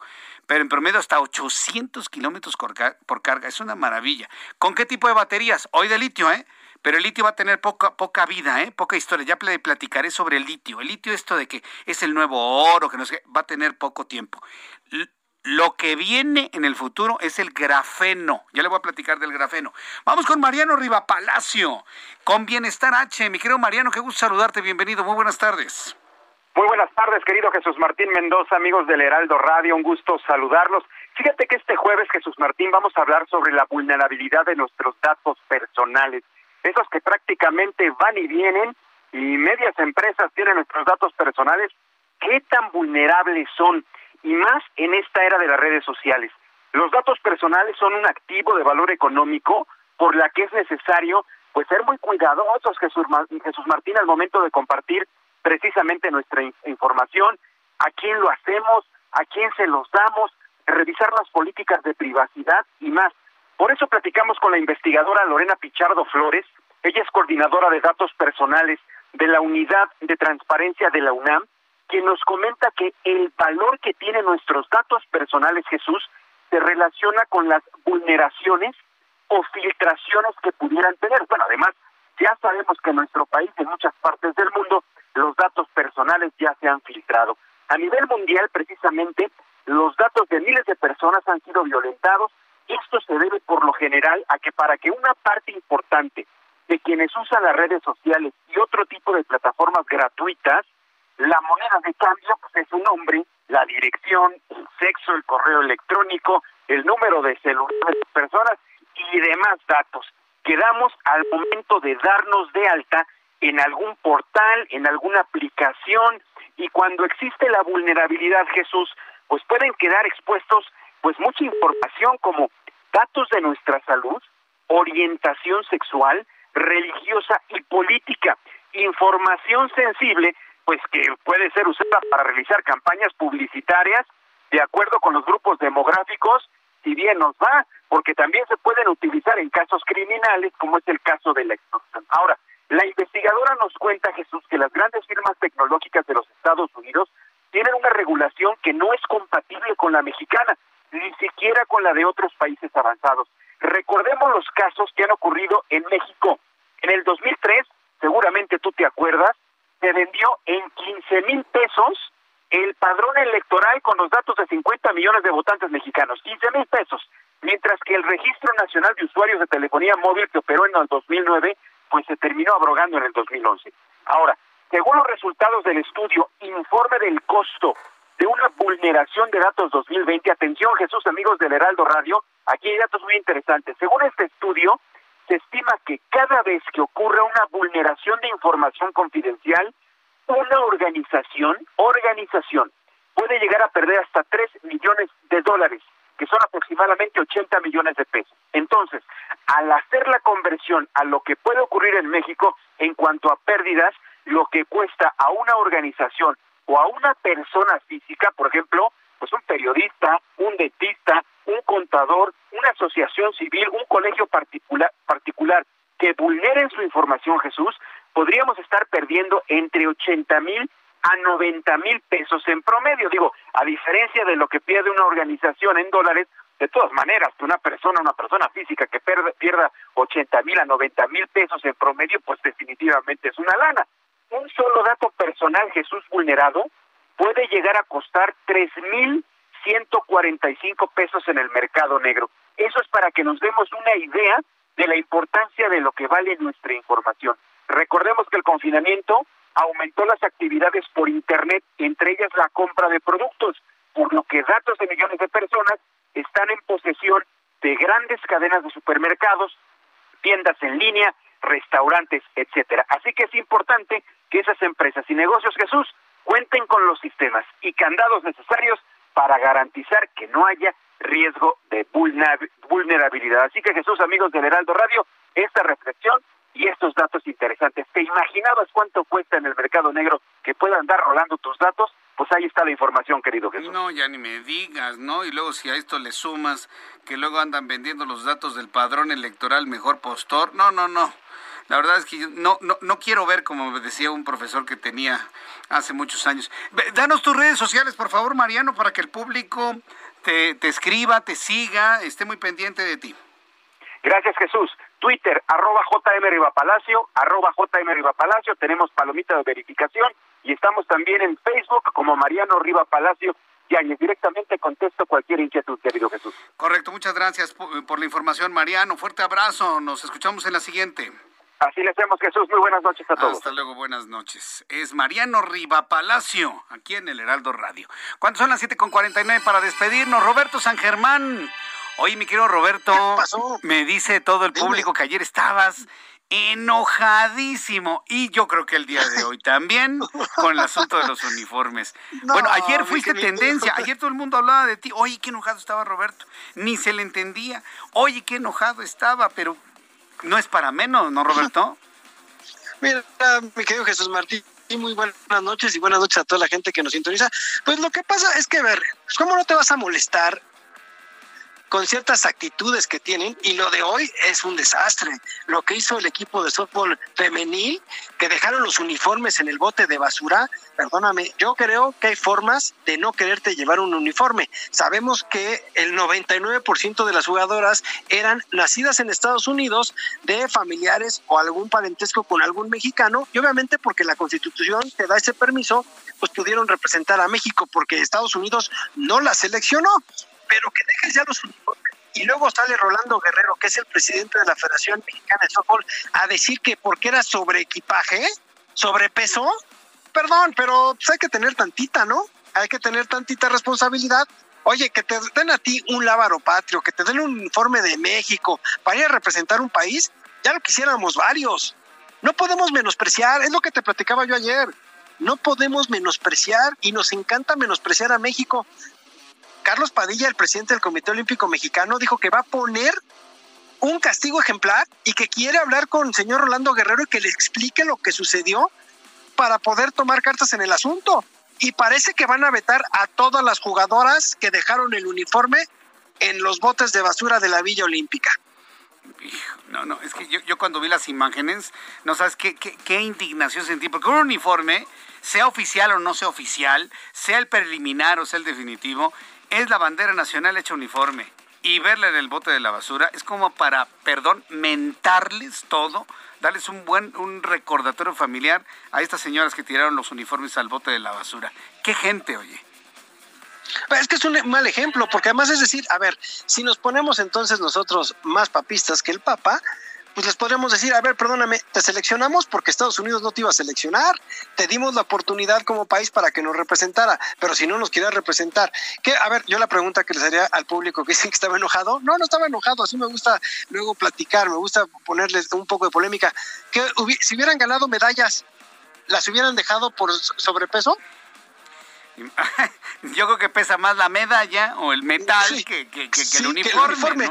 La pregunta, ¿no? Si hubieran ganado la de bronce, entonces la iban a dejar también en el bote de basura, porque pues no se la pueden llevar porque es sobrepeso. Por es favor. Explicación totalmente estúpida eso, ¿eh? a ver, Jesús Martín, nos quieren ver la cara. O sea, imagínate que, que yo te explico eso, ¿no? Que tú me hables y te diga, ¿sabes qué fue lo que pasó? Que no servía mi celular y me estás escuchando, ¿no? Y es que, ¿sabes qué? Lo tiré no, a ver, compadre, no, no querías hablar, o sea, no me querías contestar, no, no sonó. No, no, no, qué cosa. Oye, pero ya hay reacciones, ya hay verdaderamente se va a hacer una investigación o le van a apostar a que pase el tiempo y el, y el asunto se olvide. No, no, no, fíjate, yo conozco al señor Carlos Padilla y sí está muy molesto y sí va a tomar cartas en el asunto y ojalá pongan un escarmiento a la Federación Mexicana de Softball, a su presidente y que salgan las jugadoras norteamericanas mexicanas a dar una explicación de por qué dejaron los uniformes, ¿sí? Y no nada más queremos un recadito en internet, sino que salga alguien a dar una rueda de prensa y que nos explique por qué dejaron los uniformes. Aparte es un hecho único. Ningún país del mundo, ninguna nación es capaz de desechar un uniforme de esa manera, aunque ni siquiera hayan nacido en ese país. Solamente los mexicanos. Es increíble, de verdad. Yo, yo que no doy crédito. Te voy a decir una cosa. Tú cuando terminas los juegos de verano, hay un lugar en donde puedes dejar tus uniformes, porque esos uniformes se los regalan a gente muy necesitada en el mundo, o los puedes mandar al museo de los juegos en Lausana, Suiza, sí los puedes regalar, sí los puedes donar y muchos deportistas los llegan a donar porque es para gente que no tiene recursos, es una ayuda también. Pero los donas, no los tiras a la basura. Claro, sí, por supuesto. Ahí va intrínseco una decisión, la importancia que tiene en la mente de la persona que lo tira ese, eh, eh, ese uniforme. No, no, estoy yo en lo personal muy enojado con estas señoras, ¿eh? Roberto? no nada más tú, no nada más tú. Muchos, muchos deportistas están muy molestos, mucho de la gente mexicana está muy molesta. Pero pues bueno, ya será cuestión de que ahora sí tenemos que entender, ¿no? Es, como el chiste, ¿para qué me invitas si sabes cómo me pongo, pues no? Sí. Que les apliquen el 33. Gracias, Roberto San Germán, por toda la información deportiva. Mañana seguimos platicando. Espero, Sí, espero que no se enojen ahora conmigo tus radioescuchas. ¿eh? No, no, no, para nada. Hoy te escuchamos más claro, por cierto. Bueno, hay que ponerle pasión al asunto, mucha pasión. Gracias, Roberto. Sí, claro, siempre. Gracias a ti, cuídate mucho, buenas noches. Hasta mañana, buenas noches. Ya nos vamos, se nos se fue así rapidísimo el programa de radio, rapidísimo. Mañana a las 2 por el 10 en televisión, 6 de la tarde, Heraldo Radio 98.5 de FM. Soy Jesús Martín Mendoza. Gracias, hasta mañana. Esto fue las noticias de la tarde con Jesús Martín Mendoza. Heraldo Radio. When you make decisions for your company, you look for the no-brainers. And if you have a lot of mailing to do, stamps.com is the ultimate no-brainer. It streamlines your processes to make your business more efficient, which makes you less busy. Mail checks, invoices, legal documents, and everything you need to keep your business running with stamps.com. Seamlessly connect with every major marketplace and shopping cart. Schedule package pickups and see your cheapest and fastest shipping options from different carriers with rates up to 89% off USPS and UPS rates. And with the stamps.com mobile app, you can take care of mailing and shipping wherever you are. Make the same no-brainer decision as over 1 million other businesses with stamps.com. Sign up with code program for a 4-week trial plus free postage and a free digital scale. No long term commitments or contracts. That's stamps.com. Code program.